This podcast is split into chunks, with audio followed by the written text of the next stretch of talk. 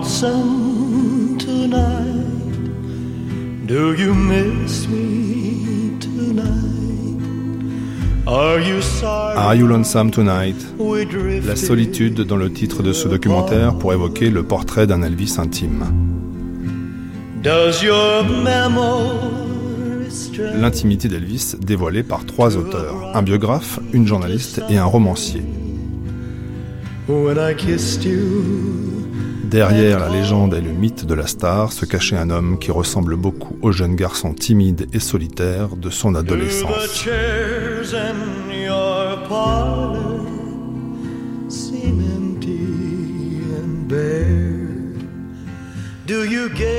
La journaliste Alana Nash a écrit trois livres sur Elvis. Il faut dire qu'elle est fan depuis son plus jeune âge. Je suis née le 16 août 1950 et la première fois que j'ai vu Elvis Presley, c'était à la télévision au Ed Sullivan Show en septembre 1956. So I just turned Je six. venais d'avoir 6 ans. J'avais une grande sœur qui avait older, 9 ans de plus que moi et qui était une grande admiratrice d'Elvis Presley. Moi, je voulais toujours faire ce que faisait ma sœur, donc il fallait que je regarde Elvis. had a very starched kind of upbringing. My parents started me J'ai reçu une éducation assez stricte. Mes parents m'avaient inscrit à des cours de violon dès l'âge de literally 5 ans et je m'en souviens jusque dans ma façon de m'habiller. Tout était très strict. Je m'en souviens encore très bien. J'étais assise par terre, chez nous. Je regardais le Ed Sullivan Show et j'ai vu ce garçon. this guy. Now, ladies and gentlemen, Elvis Presley. Thank you very much, Mr. Sullivan. Uh, friends, we'd like to do a number for you from our new album. It was just released by RCA Victor this week. With the help of the Jordanaires, friends, we'd like to do one called Love Me.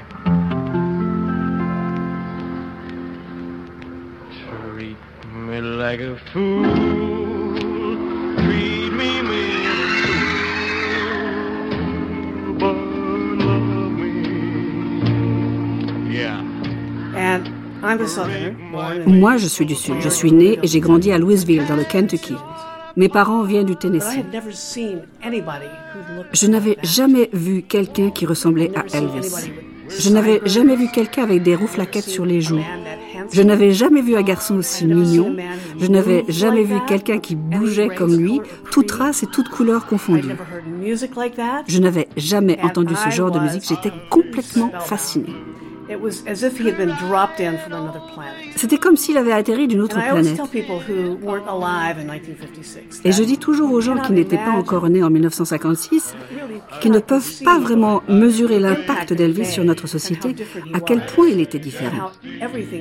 Et comment tout a changé avec l'arrivée d'Elvis Presley. Well, I was besotted with him. I was complete. I wanted to know J'ai été tout de suite envoûtée.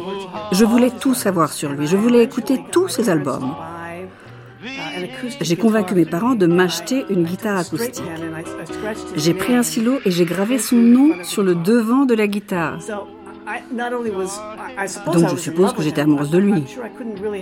Je crois que je n'avais pas bien compris ce que signifiaient les mouvements de son corps, comment il bougeait et à quel point cela m'a affecté, mais j'en voulais toujours plus. Et ça, j'en avais conscience. Je ne pouvais pas me contenter d'écouter sa musique et de voir ses films. Je voulais être Elvis Presley. J'ai gravé son nom sur ma guitare, ce qui m'a valu quelques réprimandes. Mais je peux dire que le monde a cessé de tourner ce jour-là. À partir de ce jour, c'était Elvis. Elvis, Elvis.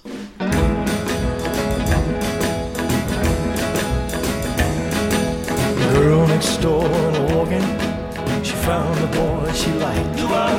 She wanted to get married, settle down life. Girl next door walking, she knew it wasn't right. She came home half past ten, late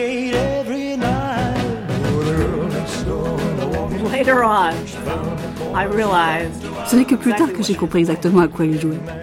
uh, J'étais complètement en transe. Ce moment que j'ai passé assise par terre chez mes parents à regarder le Ed Sullivan Show ce soir-là a été le tournant de ma vie. Je voulais tout savoir de lui. Je voulais connaître les gens qui ont commencé à imiter Elvis. Je voulais me renseigner sur des musiciens comme Fabian et, Bobby Rydell et tous les autres, dont les performances d'ailleurs étaient typiquement blanches. Alors qu'Elvis mélangeait la musique blanche et la musique noire, c'était évident. Je suis devenue complètement dingue de rock and roll. Il fallait que j'ai les magazines, les disques. Au bout d'un certain temps, j'avais tellement de 45 tours que je m'étais mise à faire semblant d'avoir un magasin de disques. Je me souviens. Je gardais ma collection à la cave et j'avais inscrit le prix sur chaque disque. Je faisais semblant d'être la propriétaire d'un magasin et je vendais seulement les disques que j'aimais bien. Voilà. C'était la petite vie que je fantasmais. Mais quand Elvis est parti rejoindre l'armée en 1958, ça m'a attristé, bien sûr. Ah, parce que je savais que je ne le verrais plus à la télévision mais que les uh, disques continueraient à sortir. Et, quand il est revenu de l'armée en 1960, je n'avais même pas encore 10 ans. Une foule internationale de journalistes et de photographes, venus de tous les grands médias présents en Allemagne, arrive au camp de Ray Barracks à Friedberg pour une conférence de presse spéciale. L'appelé le plus célèbre de l'armée américaine en Europe de l'Ouest pendant ces 18 derniers mois est sur le point de rentrer auprès de ses millions de fans. Parce qu'il a presque complètement arrêté de chanter et de jouer pendant son séjour à l'armée, les journalistes ont beaucoup de questions à poser au sergent Elvis Presley à propos de son avenir. Elvis prévoit de continuer à chanter dans le style rock'n'roll, mais sans ses célèbres rouflaquettes. Quoi qu'il en soit, ce qui l'intéresse le plus désormais est de jouer des rôles sérieux au cinéma. Mais j'avais malgré tout remarqué que la musique avait sensiblement changé. C'était beaucoup plus doux. Le côté tranchant avait disparu. Et lui était devenu plus commun, il ressemblait au voisin. Ce n'était plus le hooligan dangereux qui était parti pour l'armée. J'étais déçu, même à 9 ans, j'étais déçu. Je voulais qu'on me rende le vieil Elvis. Je voulais cette musique très uh, crue que je trouvais beaucoup plus excitante que ce son à la lisière de l'opéra. I will be home again. We'll start anew.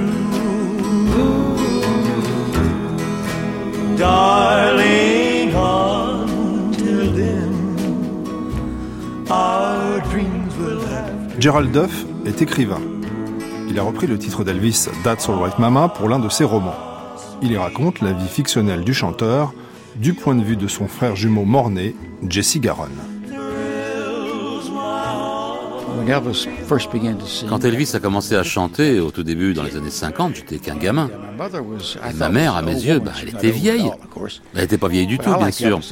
Mais moi, j'aimais beaucoup Elvis tout de suite. Et donc, euh, quand elle a dit à quel point elle aimait Elvis, c'était très étrange.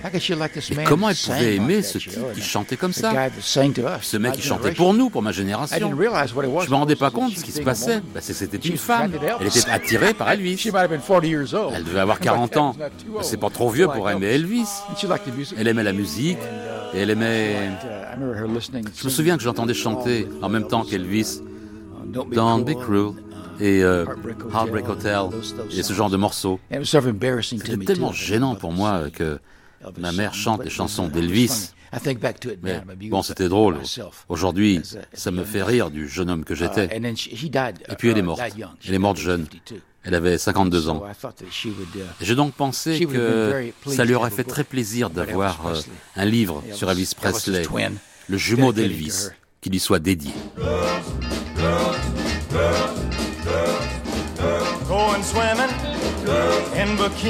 Peter Guralnick est l'un des spécialistes les plus renommés du rock et du blues aux USA. Il est connu pour avoir écrit aussi une biographie monumentale sur Elvis. Dans les années 60, il a commencé par écrire des articles dans la presse spécialisée. On ne peut pas dire que je prenais des risques à l'époque. J'ai toujours écrit sur la musique que j'aimais au cours de ma carrière et sur des gens que j'admirais. Mais en même temps, écrire sur Elvis à ce moment précis, au beau milieu de sa carrière d'acteur, ce n'était pas pour cautionner des artistes comme Howlin' Wolf, Solon Barrett, Chuck Berry, Bo Diddley ou même Jerry Lewis. C'était soutenir quelqu'un qui ne se faisait pas souvent adouber à cette époque. Um, uh, J'ai tout de même envoyé l'article à Elvis et je lui ai envoyé un autre article par la suite. Je lui ai écrit une lettre dans laquelle je lui disais que je savais qu'il n'accordait pas d'interview. Mais s'il décidait de changer d'avis, je serais intéressé de l'interroger sur la musique et, les articles que j'avais écrits témoignaient de cette volonté. Et à ma grande joie, le Noël après ce courrier, j'ai reçu une carte de Noël. Et l'adresse de l'expéditeur était Highway 51 South, qui a bien sûr été rebaptisé ensuite Elvis Presley Boulevard.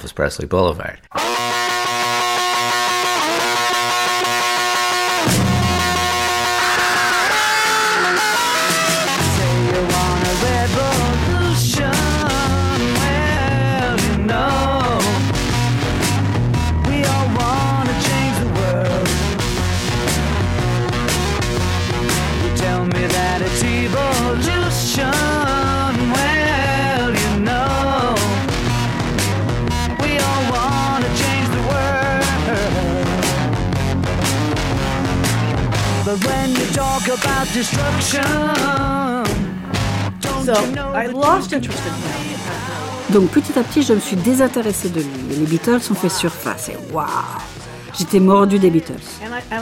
Donc j'ai pris mes distances avec Elvis. Mais en 1968, il a fait son comeback lors d'un show à la télévision. Ma mère l'aimait beaucoup. Elle disait tout le temps, la voix de ce garçon est en train de progresser. Il va devenir vraiment un grand chanteur.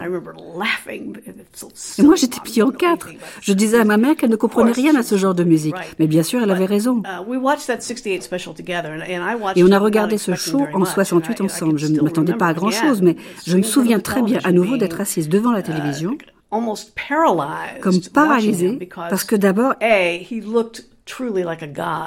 il ressemblait vraiment à un dieu dans ce costume de cuir noir et puis il chantait de nouveau très bien. Et il s'était remis à bouger, il s'était remis dans la peau du vieil Elvis. I'll tell you what you can do. It's a funny line. well, it's one for the money. Ready now, go, can't go, but don't.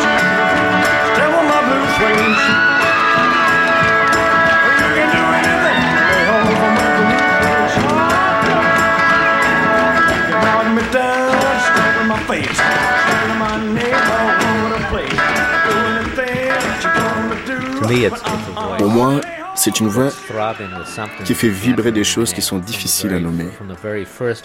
Le premier disque acétate qu'il a gravé fait palpiter des émotions. Il, dégage vraiment des vibrations.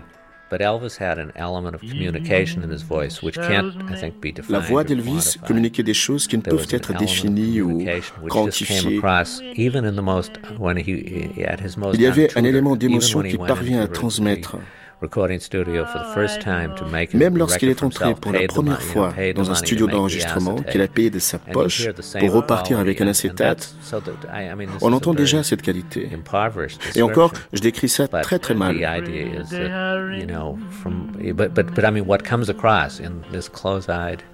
Mais euh, ce qu'Elvis transmet, c'est la vibration de cette voix, la nudité de l'émotion, le sens de la vulnérabilité, de la souffrance. Et de la pureté des sentiments.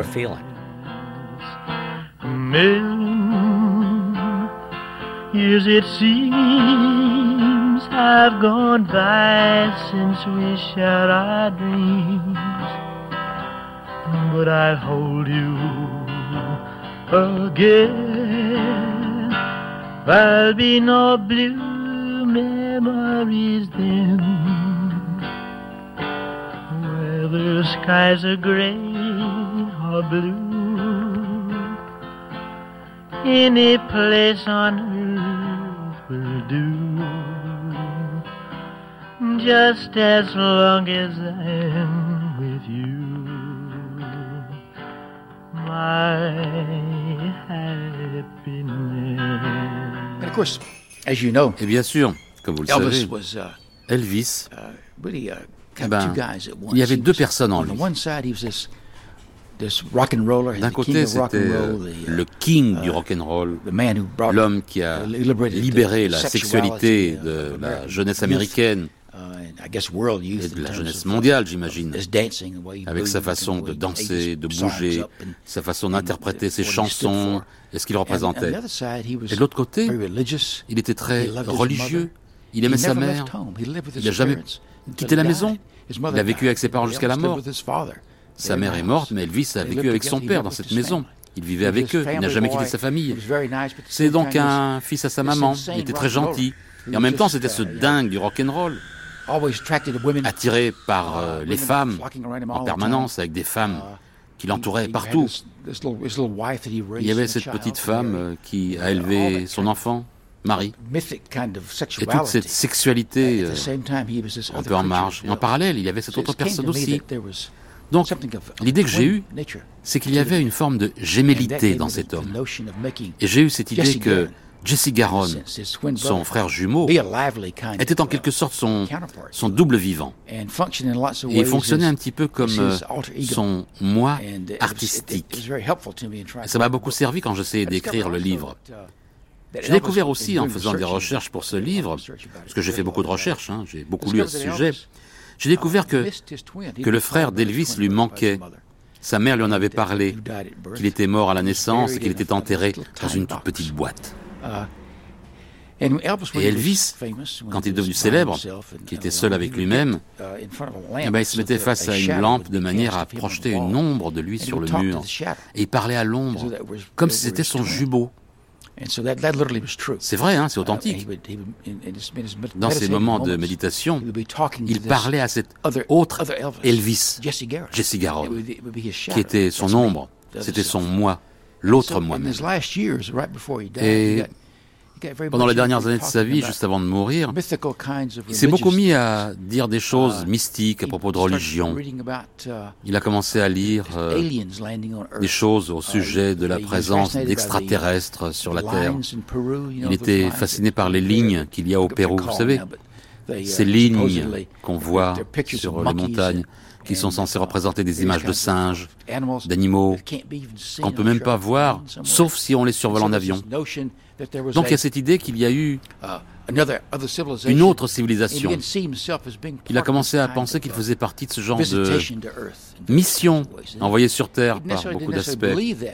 Il n'y croyait pas forcément, mais il pensait euh, pourquoi avait-il été désigné pour devenir le personnage qu'il était Et il se servait de sa représentation de Jesse Garon comme si c'était un autre, un autre Elvis pour réfléchir à ce qu'il était, à ce qu'il signifiait pour le monde. Et puis il est mort. Le jour de mon anniversaire. En 1977. CBS News, Elvis Presley, le king de la musique pop, est mort à l'âge de 42 ans. Le king incontesté du rock'n'roll, Elvis Presley, est mort. Il est mort cet après-midi ici dans sa ville de Memphis, après avoir apparemment perdu connaissance à sa résidence du sud de Memphis. Le maire a ordonné de mettre en berne tous les drapeaux de la ville. À l'époque, je travaillais pour un journal de Louisville, le Courrier Journal. J'étais leur experte en pop music en quelque sorte. Et le lendemain de la mort d'Elvis, mon rédacteur en chef a réalisé que cela allait faire des vagues. C'est important car certains médias n'ont pas réalisé à quel point la mort d'Elvis Presley allait devenir un énorme événement dans la culture américaine.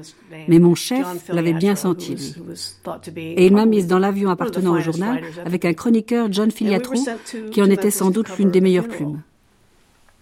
On devait envoyer une large palette de sujets pour une édition spéciale du magazine, mais aussi réaliser des reportages plus factuels.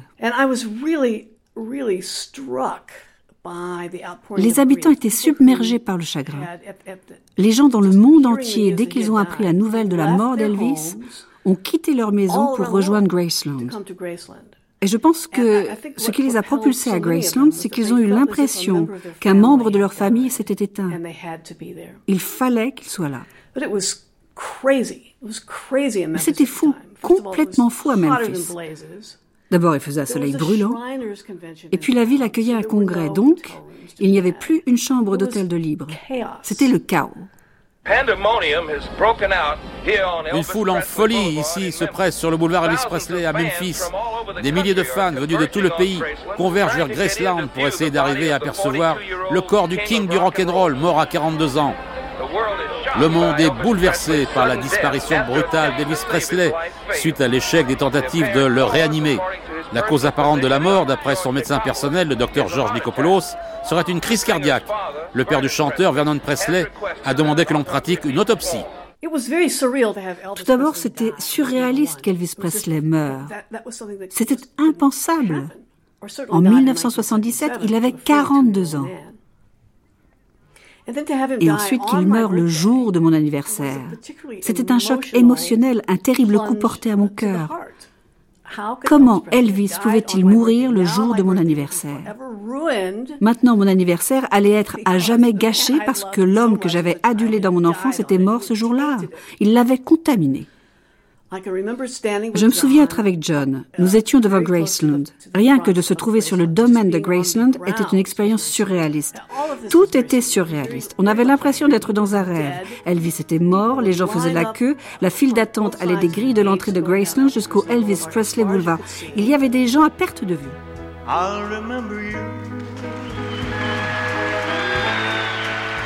Euh, le jour anniversaire de sa mort, il est mort en août, vous en souvenez. Il y a des gens qui venaient du monde entier pour euh, commémorer sa mort. Je suis voir un peu tout ce qui se passait et simplement écouter ce que les gens disaient. Et il y avait un sentiment assez mystique sur tout ça. Je faisais la queue, il fallait faire la queue pour aller sur la tombe avec tout le monde qui y avait. J'étais derrière une femme et et elle, euh, on envoyait toutes sortes de fleurs pour l'anniversaire de sa mort, la mort d'Elvis. Elle a littéralement arraché les pétales d'une rose. Elle se les a mis dans la bouche et les a mangés. J'ai demandé, mais pourquoi vous faites ça? Elle a répondu, eh bien j'ai entendu que si on mange une fleur qui vient de la tombe d'Elvis, ça aidera à aller mieux physiquement. Elle a dit, il y a une femme une fois qui a mangé une fleur. Elle avait une tumeur. Et quand elle a mangé la fleur, elle a commencé à tousser. Et la tumeur est ressortie. Elle était partie. Et la femme était guérie.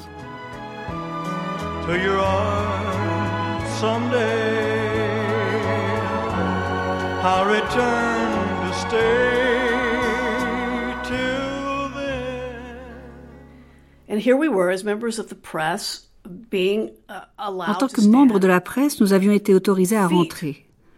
Et nous étions à quelques centimètres de la porte d'entrée de Graceland. Il n'y avait pas tant de journalistes que cela. Uh, Je pense que dans notre groupe, nous devions être une cinquantaine de journalistes, uh, tous secteurs euh, confondus, presse écrite, télé, radio. Et John et moi, je ne sais plus pourquoi, nous nous sommes séparés du groupe. Uh, On nous avait dit, je crois que c'était Dick Grob, que les journalistes allaient pouvoir entrer pour voir la dépouille. Mais les heures passaient et rien ne venait. Donc on a quitté le groupe et on discutait quand Dick est sorti avec un mégaphone, qui n'était pas vraiment uh, indispensable, parce que nous n'étions pas si nombreux. Uh, Mais Dick a dit, les membres de la presse qui souhaitent voir le corps sont invités à faire la queue derrière ces deux journalistes, en nous désignant tous les deux parce que nous n'étions pas loin de eux.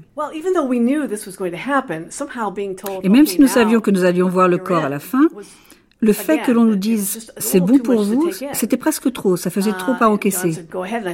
John me disait vas-y, et moi non, je t'en prie, toi d'abord. Et lui encore euh, non, après toi.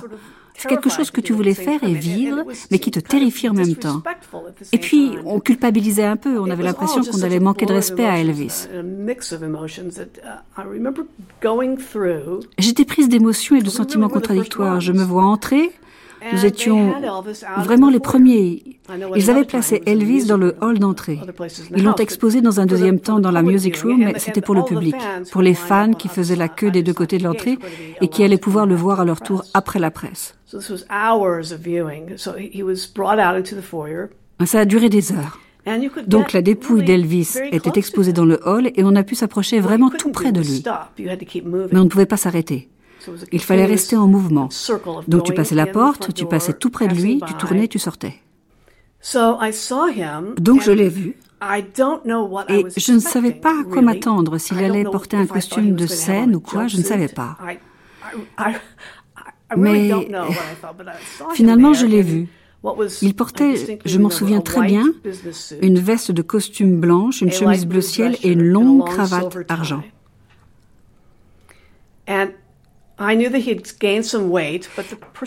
Je savais qu'il avait pris du poids, mais la personne dans le cercueil ne m'a pas paru si grosse que cela. Un peu de surcharge pondérale peut-être, mais pas trop. Ce n'était pas un tonneau. Uh, mais il avait l'air très cireux, son teint était cireux. Et, et je ne trouvais pas qu'il ressemble à Elvis Presley. Donc je suis sortie, les gens m'ont sauté dessus pour me demander alors à quoi il ressemble. Et j'ai répondu eh bien, il ne ressemble pas vraiment à Elvis.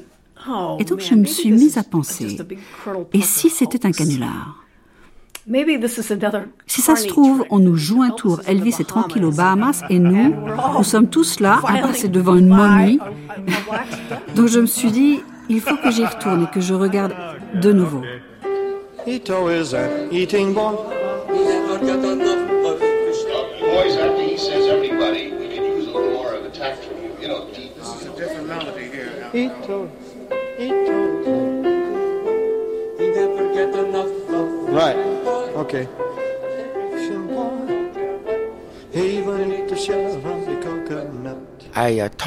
J'ai parlé à des gens de Memphis qui avaient connu Elvis. Uh, et là, il y avait des gens, euh, je suis sûr que beaucoup sont encore en vie, uh, qui avaient connu, qui avaient joué avec lui, quelques musiciens. Je parlais à des musiciens aussi, j'essaie de retrouver ces gens. Uh, il y avait un homme en particulier uh, qui était avec Elvis au lycée, à Humes High School, et il le connaissait, il l'a connu pendant des années. Il faisait pas partie du premier cercle des amis d'Elvis. Et je suis sûr qu'une grande partie de ce qu'il m'a dit était faux. C'est des mensonges. Mais bon, peu importe. J'ai réussi à faire le tri dans tout ça et à découvrir euh, deux ou trois choses. Évidemment, ce livre que j'ai écrit, c'est de la fiction en réalité, c'est évident. C'est pas du tout de le faire passer pour une biographie d'Elvis. Il y a des choses dedans qui sont de la pure fiction, inventées, parce que j'étais pas pieds et poings liés à la réalité. Après tout, j'écrivais sur un homme qui est mort à la naissance, et j'ai juste imaginé un moi incarné par quelqu'un d'extérieur.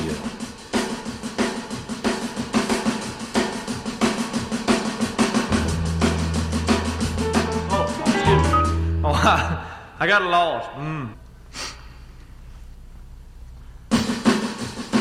Mais quand on voit comment Elvis uh, rencontrait des gens à Memphis, comment il les rencontrait dans la rue, il était en fait attiré vers eux de diverses manières, au point de les inviter chez lui. J'ai rencontré une femme qui a raconté qu'elle était au cinéma. Elvis était là, avec des lunettes de soleil. Il allait au cinéma avec ses proches. Il l'a vue. Elle lui a plu et lui a demandé de venir avec lui. Elle a dit Je peux pas aller dehors avec toi, je suis une fille bien. Elle a dit Oh non, non, viens avec ta mère si tu veux, ça me va, j'ai juste envie de te parler. Elle n'est pas venue avec sa mère, elle est venue avec une autre copine. Elle a dit qu'il l'a invité à sortir et puis après.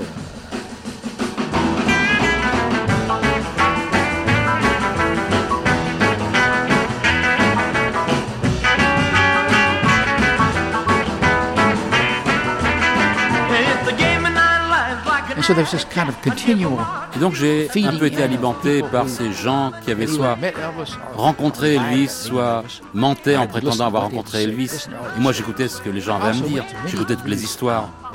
Je suis allé voir aussi un grand nombre d'imitateurs d'Elvis. On en trouve partout à Memphis. Je ne sais pas combien il en reste, mais à un moment c'était presque impossible d'entrer dans un bar sans rencontrer quelqu'un qui était habillé comme Elvis qui avait l'allure d'Elvis, qui essayait volontairement de ressembler à Elvis et qui essayait de chanter comme Elvis. Et j'allais dans tous ces endroits pour boire la nuit, pour les écouter. Et ça me plaisait vraiment. Une fois, mon épouse m'a appelé au travail. Elle a dit, il faut que tu quittes ton travail tout de suite et que tu ailles sur Jackson Avenue. Il y a un camion là-bas. Et devant ce camion, il y a Elvis Presley qui vend des pastèques. Faut que j'aille voir ça. Je suis allé immédiatement. Il y avait effectivement un type qui était habillé comme Elvis, qui ressemblait tout à fait à Elvis, et il vendait des pastèques. je suis allé le voir et j'ai dit, euh, je voudrais acheter une pastèque. Je lui ai dit, vous savez que vous ressemblez à Elvis Presley? Il a répondu, merci beaucoup, on m'a déjà dit ça une fois.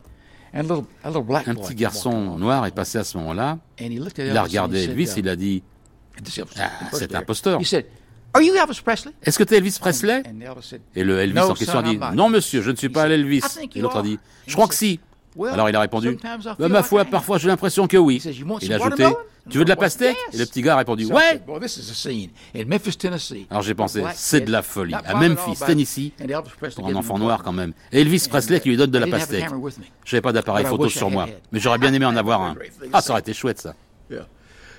Donc voilà, c'est un exemple du genre, euh, uh, comment dire, d'effervescence qu'il y a autour d'Elvis, uh, qui existait au moins dans les premiers temps, les années 80, quand je faisais ces recherches, et que j'envisageais d'en faire un livre.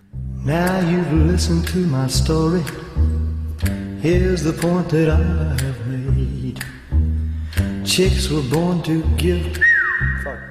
And, and I mean, it was just the distortion Uh, of Elvis, you know, by on a assisté à cette déformation d'Elvis par des mythes, des croyances et par le cynisme et l'échec des gens. Uh, pas tout le monde, bien sûr, je ne suis pas le seul à avoir adopté cette approche. Mais globalement, là où beaucoup de gens ont échoué, c'est qu'ils ne sont pas parvenus à saisir la musique. Uh, L'art et la musique qui étaient au cœur de sa production, la chose qui l'animait, les choses qu'il exprimait uh, et qui touchaient de façon instantanée son public et même le monde. Il y avait cet élément de communication. Je ne suis pas intéressé par le phénomène commercial, par euh, les ventes de disques, par l'image. Je me suis consacré au cœur et l'âme qui se trouvaient derrière cette musique. Elvis était quelqu'un qui savait quel était son objectif. Bien sûr, il a été aidé, aiguillé. Sa rencontre avec Sam Phillips a été cruciale et lui a vraiment montré la voie. C'est-à-dire qu'il voulait jouer tous les genres de musique, s'adresser à tout le monde. Il ne voulait pas se limiter à être un chanteur de blues. Moi, je voulais qu'il le soit. Et, dans un sens, Sam Phillips a tout compris dès le début. Il s'est dit que ce qu'Elvis devait vendre, c'était la sensibilité unique qu'il possédait. Et Sam a compris dès le début que les ballades qu'Elvis chantait communiquaient cette sensation, transmettaient euh, la vulnérabilité, la nudité du, du, sentiment, la sensibilité. Mais Sam a également senti qu'il pouvait toucher le monde en ne faisant que ça. Il ne pouvait pas attirer l'attention du monde avec un chanteur de ballade. Et quand il a entendu Elvis chanter That's Alright, il a su qu'il avait sous la main le genre de son qui pouvait faire tourner les têtes. Et mon propos, et ce sera toujours mon propos, c'est m'opposer à ceux qui disent Elvis était guidé par la contribution des autres. Mais pour moi, les gens comme Elvis ne sont pas de simples êtres humains, ce sont des génies. Ils expriment ce génie dans leur domaine d'une autre manière. Uh, Mais ce sont des génies de la veine de Jean-Paul uh, Sartre ou d'Albert Camus ou de Lawrence Stern avec son roman Tristan Shandy. De la veine du poète John Donne lorsqu'ils s'expriment. Uh, Ils sont guidés par la création. Driven, a creatively driven way. Never know how much I love you. Never know how much I care. When you put your arms around me, I get a fever that's so hard to bear. You give me fever. When you kiss me, fever when you hold me tight. Fever.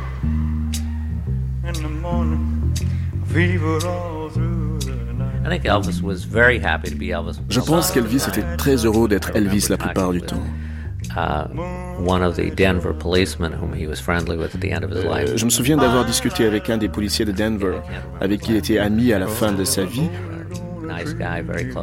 Un gars sympathique, très proche d'Elvis, qui décrit comment Elvis est allé se déguiser pour aller au restaurant, son restaurant favori. Vive. Correct. Et après, il parle de comment son amour-propre a été blessé de ne pas avoir été reconnu. Et il raconte comment il est revenu au restaurant jusqu'à ce que quelqu'un ait finalement dit c'est Elvis Presley. Vous savez, c'est un peu comme une carapace le fait d'être reconnu. Mais en même temps, pour aller dans son sens, le fait de chercher un signe qui puisse montrer que Elvis est le plus grand, Elvis est le roi. Elvis voulait avoir sa place dans la continuité de ce que sont les grands musiciens américains. Il a interprété de la musique selon ses propres envies. C'est pour ça que c'est un point de départ. Le point de départ euh, pour les gens qui lisent le livre, c'est de découvrir son propre Elvis.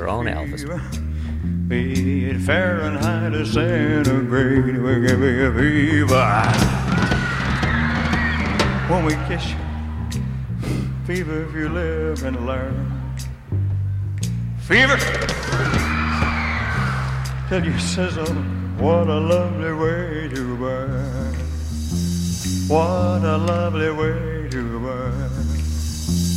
What a lovely way to burn. Chomp, chomp,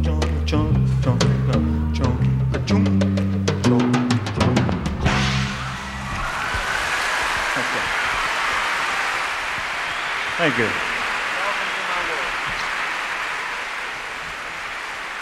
Thank you. They're beautiful. Je ne me suis pas rendu compte sur le moment que j'allais y consacrer toute ma carrière. Mais je m'accrochais à mon sujet comme à un aimant. Je ne pouvais pas penser à autre chose et passer à un autre sujet. J'avais le sentiment que j'étais venu sur Terre pour faire ça. Et en effet, j'y ai consacré ma vie. Quand je suis arrivé à Memphis pour la première fois, je ne connaissais absolument personne. Donc je savais que ma tâche allait être difficile. Comment allais-je m'y prendre pour trouver les gens que je devais interroger? Je me suis donc rendu au journal local et j'ai demandé qui est l'expert d'Elvis Presley ici. Et c'était Bill Burke, qui dans le service couvrait Elvis. Et j'ai l'impression qu'il a eu pitié de moi parce qu'il m'a dit, tu peux m'accompagner. Et je n'aurais pas pu traiter ce sujet sans lui. Parce qu'il connaissait tout le monde, il était respecté et il avait ses entrées partout. Il était né à Memphis. Et il m'a présenté à un type qui s'appelait Alan Fortas, qui faisait partie de l'entourage d'Elvis, la Elvis Mafia, comme on disait. Et bien sûr, tous les gens qui étaient proches d'Elvis étaient affectés par sa mort, mais Alan n'avait pas vu Elvis depuis longtemps. Il avait un problème de conscience à évacuer parce qu'il était avec la Elvis Mafia depuis les premiers jours. Et je crois qu'il avait besoin de parler d'Elvis aussi pour se soulager. Donc j'ai passé beaucoup de temps avec lui et on a travaillé ensemble sur un livre. J'ai été son nègre. Le livre a été publié en 1992, quelques semaines avant la mort d'Alan. Donc lui, c'était le premier, puis il y a eu un important ouvrage sur plusieurs autres membres de la mafia de Memphis. Marty Lacker, Billy Smith, le cousin d'Elvis. Alan aussi devait faire partie de ce livre, mais il est mort avant. Enfin, c'est ainsi que j'ai rencontré tous ces gens. On a fait ce livre en 1995.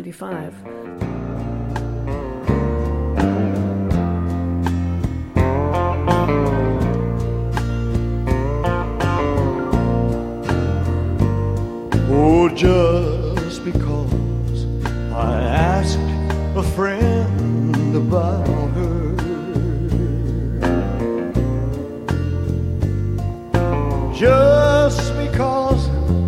I spoke her name. It was fascinating to me to try to. C'était fascinant pour moi d'essayer de révéler Elvis à travers leurs souvenirs, à travers leur vie quotidienne à ses côtés. Et comment c'était de s'enticher de quelqu'un, puis de mener une vie qui, au fil des jours, devient malsaine? Et comment cela a affecté leurs relations avec les femmes, avec leurs épouses, leurs enfants?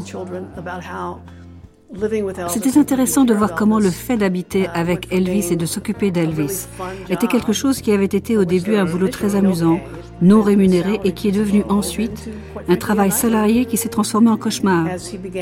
Quand Elvis a commencé à s'égarer que personne, malgré de nombreuses tentatives, n'est parvenu à le faire revenir sur le droit chemin. Et bien sûr, leur vie était dans la balance, leur vie émotionnelle. Après la mort d'Elvis, ils étaient perdus. Ils ne savaient plus comment on vivait dans le vrai monde. Lamar Fike a cette histoire amusante à propos d'un déplacement qu'il devait faire très tôt un matin.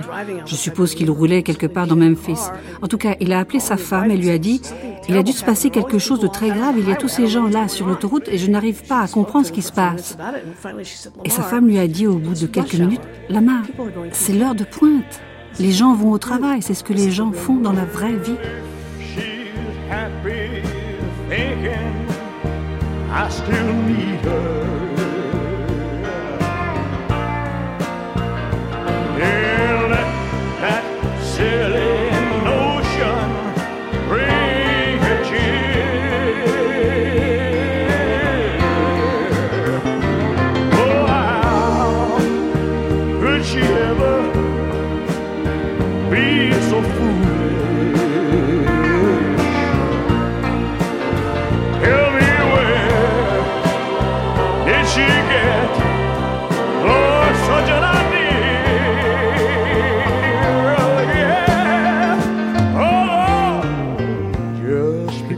Les gens se moquent de la Memphis Mafia, l'entourage d'Elvis.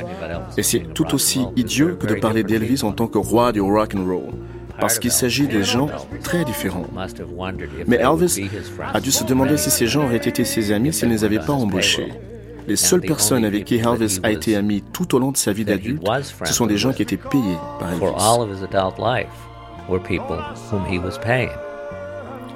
À la fin de sa vie, quand il souffrait de ce que j'appellerais euh, une dépression, les gens disaient toujours, mais pourquoi est-ce qu'ils n'ont rien fait?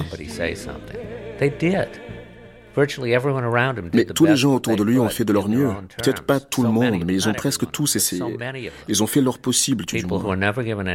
Ils n'ont reçu aucune reconnaissance pour cela, mais ces gens ont essayé de parler à Elvis. Vernon a tenté de parler à son fils. Il lui a dit, essaye ceci ou cela. Et Elvis lui a dit, papa, prends la porte. C'est une peine terrible, mais c'est celle qui est infligée à ce type de personnes qui sont seules aux commandes finalement. C'est ce qui a donné à Elvis son inspiration, mais c'est aussi ce qui a empêché les autres de lui venir en aide à la fin.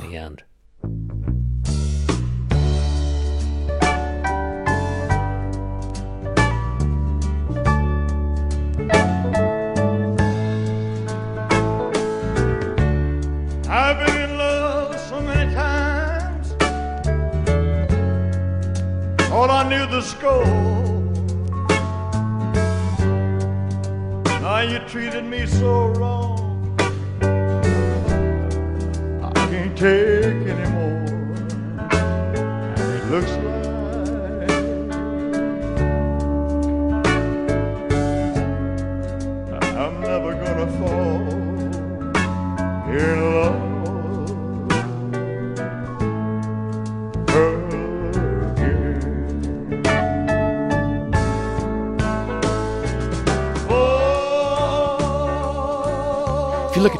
Quand on regarde ces photos de lycée, il est souvent au bord de la photo avec un air assez morbide, calme et accablé. Sa mère l'a encouragé à croire en lui du mieux qu'elle pouvait. Donc euh, rien que le titre de That's All Right Mama, ça me parlait sur un certain aspect de leur relation entre Elvis et Gladys. Elle a toujours su, au plus profond de son cœur, qu'il était différent et qu'il ferait de grandes choses.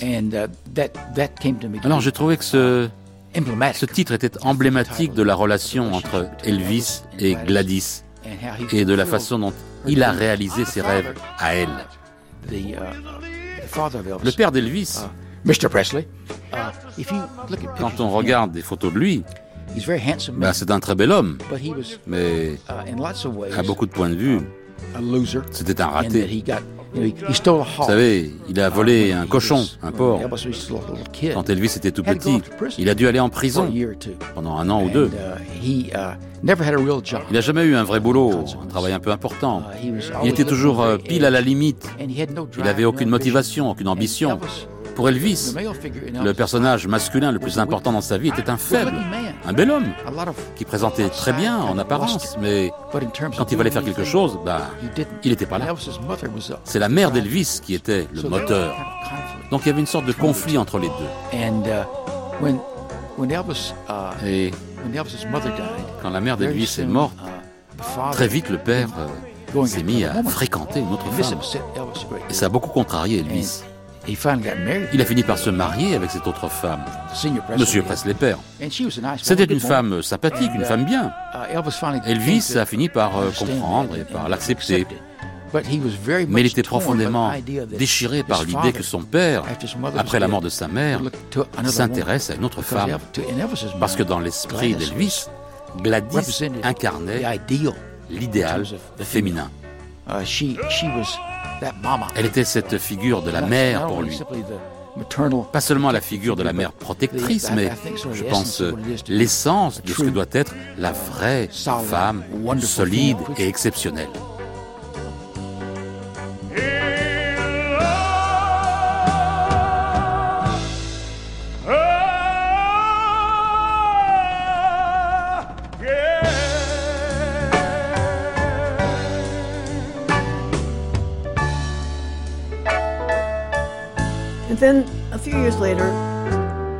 Quelques années plus tard, les gens du Ladies Home Journal m'ont appelé.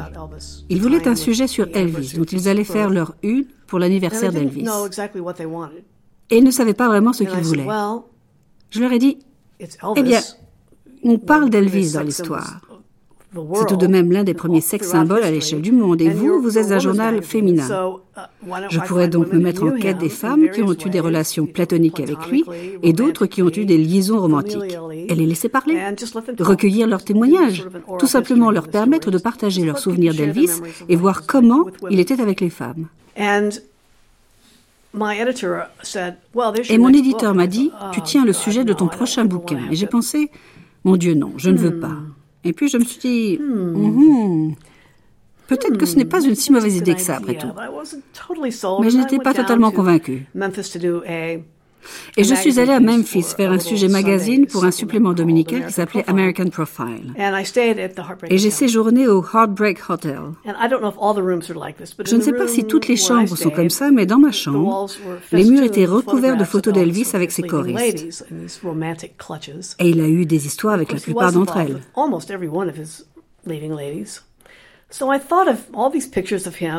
Donc je regardais toutes ces photos de cet homme craquant qui avait connu certaines des plus belles femmes du monde et qui bien sûr était marié à une femme merveilleuse, mais qui était incapable de faire durer une seule de ses relations.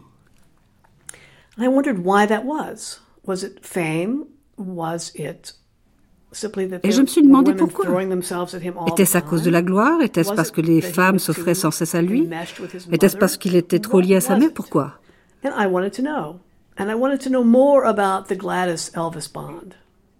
Je voulais le découvrir et je voulais en savoir plus sur ses liens avec sa mère Gladys. Et je suis partie pour une nouvelle aventure. J'ai découvert qu'à part sa mère, personne n'avait eu une relation heureuse avec lui.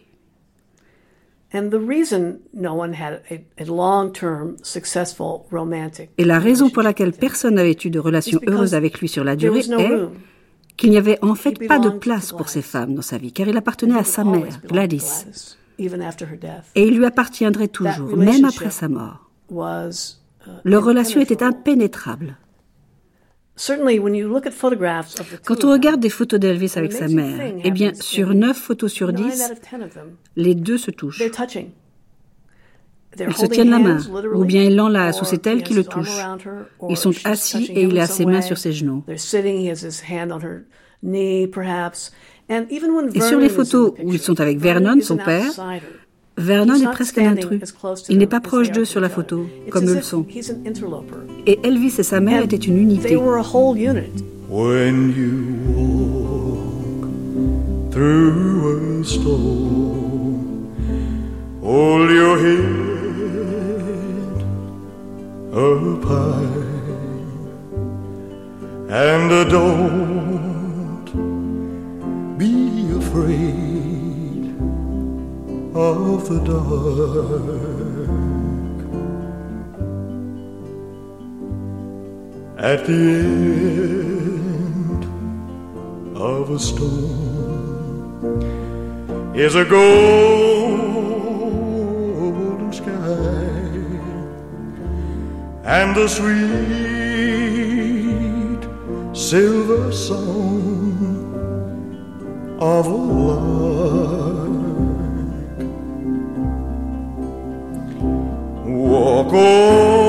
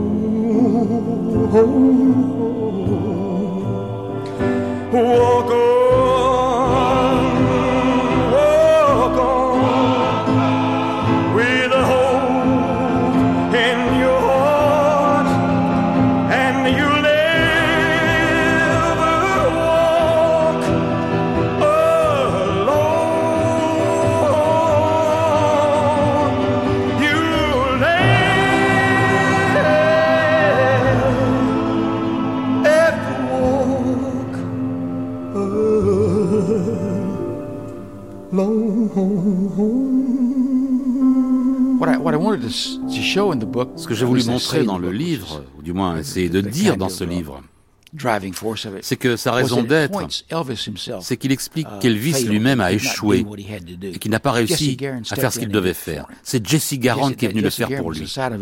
Jesse Garon était un côté d'Elvis qui était dynamique, vif uh, et fort, et qui faisait tout pour aller au bout des choses. Et de l'autre côté, Elvis, uh, une créature euh, assez faible, assez fade. Donc j'ai voulu montrer qu'il y avait cette sorte de tension à l'intérieur même d'Elvis. Jesse Garon uh, représente ce which- which côté qui va au bout des choses. Et uh, le sujet de dispute is entre les deux jumeaux, c'est de savoir qui est le jumeau dominant. Elvis. le vrai Elvis dans le livre, capte toute l'attention. Mais c'est Jesse Garon, à beaucoup de points de vue, qui agit à la place d'Elvis. Vous vous rappelez donc qu'il y a des moments où Elvis est incapable de monter sur scène parce qu'il est effrayé, il a peur ou il a pris trop de médicaments. Jesse Garon steps in and gets- Jesse does the Garon job arrive et il fait ce qu'il a à faire pour lui, sans aucune reconnaissance Uh, derrière. Alors, il a l'impression de se faire spolier. À l'école, quand on lui cherche des noises, on cherche des noises à Elvis, alors Jesse Garon va à l'école à sa place. Là, on essaie encore de s'en prendre à et kids. Jesse Garon met les points sur uh, les i avec ses gamins. Je voulais que Jesse Garon be a speaker soit la voix de la vérité. Donc j'ai essayé de mettre autant emotion d'émotions que possible en lui dans ce qu'il dit. Uh, Et ce the qui m'a fait plaisir quand le I livre est paru, a lot of response c'est que j'ai reçu beaucoup de uh, réactions de la the- part de gens qui aimaient le fait qu'il soit vivant. Qu'il ait l'air très sensible. Il y a des gens qui voulaient croire que c'était vrai. Ça, c'est quelque chose d'amusant. Une nuit, on m'a appelé vers euh, 2 heures du uh, matin. Mon épouse a répondu, oui. Et on dit, je parlais à ce type qui a écrit le livre sur le jumeau d'Elvis. Elle n'avait pas de me. problème, elle m'a passé le combiné et le type "Hey, a dit, write Eh, c'est vous qui avez écrit Garon?" ce bouquin sur. Jesse Garon He said, I- Oui, c'est moi. Il a dit, je voudrais vous poser une question. Où est-ce qu'il joue ce soir I said, J'ai répondu, "This book is ce fiction." livre est une Yeah, fiction. Ouais, je sais is que c'est une fiction, mais où est-ce qu'il joue ce soir I said, Je dis, peut-être qu'il joue euh, au Supper Club de Memphis. Il m'a demandé, c'est pas sur Winchester "Yeah, it's out on J'ai dit, ouais, ouais, Winchester." c'est sur Winchester. Il a dit, vous savez, essayé de le voir. Je voudrais je voudrais I said, "He's hard l'attraper. to catch." J'y arrive pas. Dit, catch. ouais, il est dur à débusquer, c'est dur de le mettre la main "Last I dessus. heard, he was La at dernière fois que je l'ai Winchester entendu, c'était sur at the Winchester, Vapors Supper Club. au Supper Club.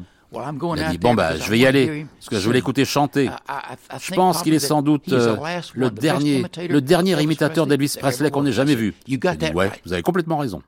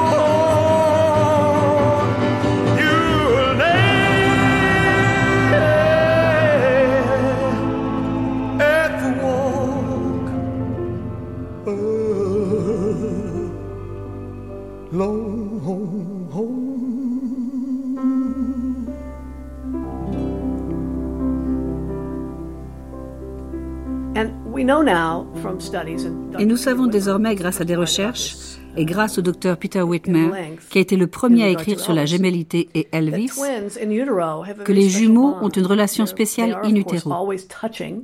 Ils se touchent tout le temps, ils interagissent, ils dansent ensemble, ils ont une relation particulière.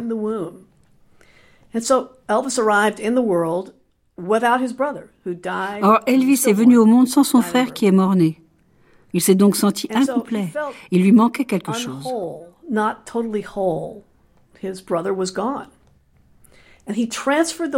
Son frère était parti et il a transféré ses sentiments sur sa mère. Vernon et Gladys lui ont toujours dit qu'il vivait pour deux personnes. Mais il a toujours ressenti qu'une partie de lui avait été amputée. Et pendant longtemps, il a eu ce lien avec sa mère pour compenser. Et ensuite, quand Gladys est morte, c'était une double mort. Il perdait non seulement sa mère, mais il perdait à nouveau son frère jumeau. Il a passé le reste de sa vie à essayer de trouver quelqu'un qui lui permettrait de se sentir entier, comme seule sa mère y était parvenue. Mais il n'a jamais trouvé.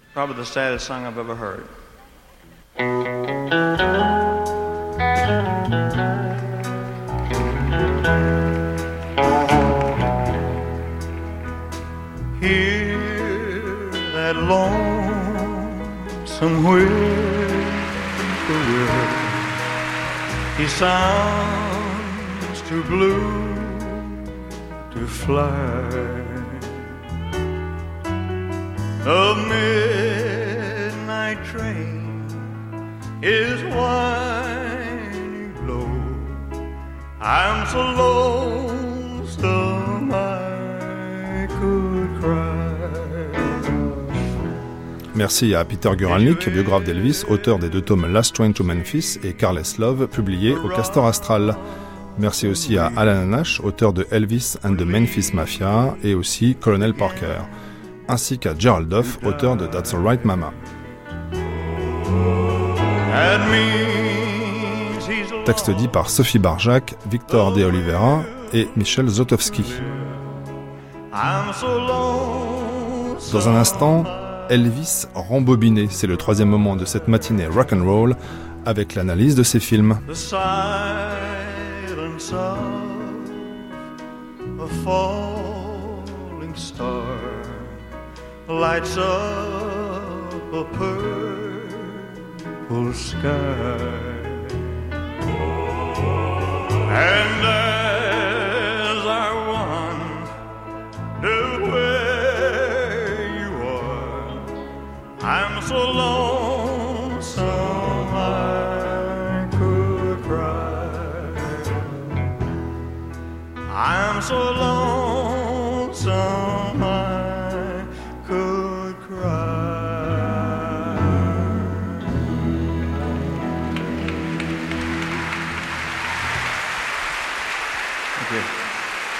Thank you. Very much.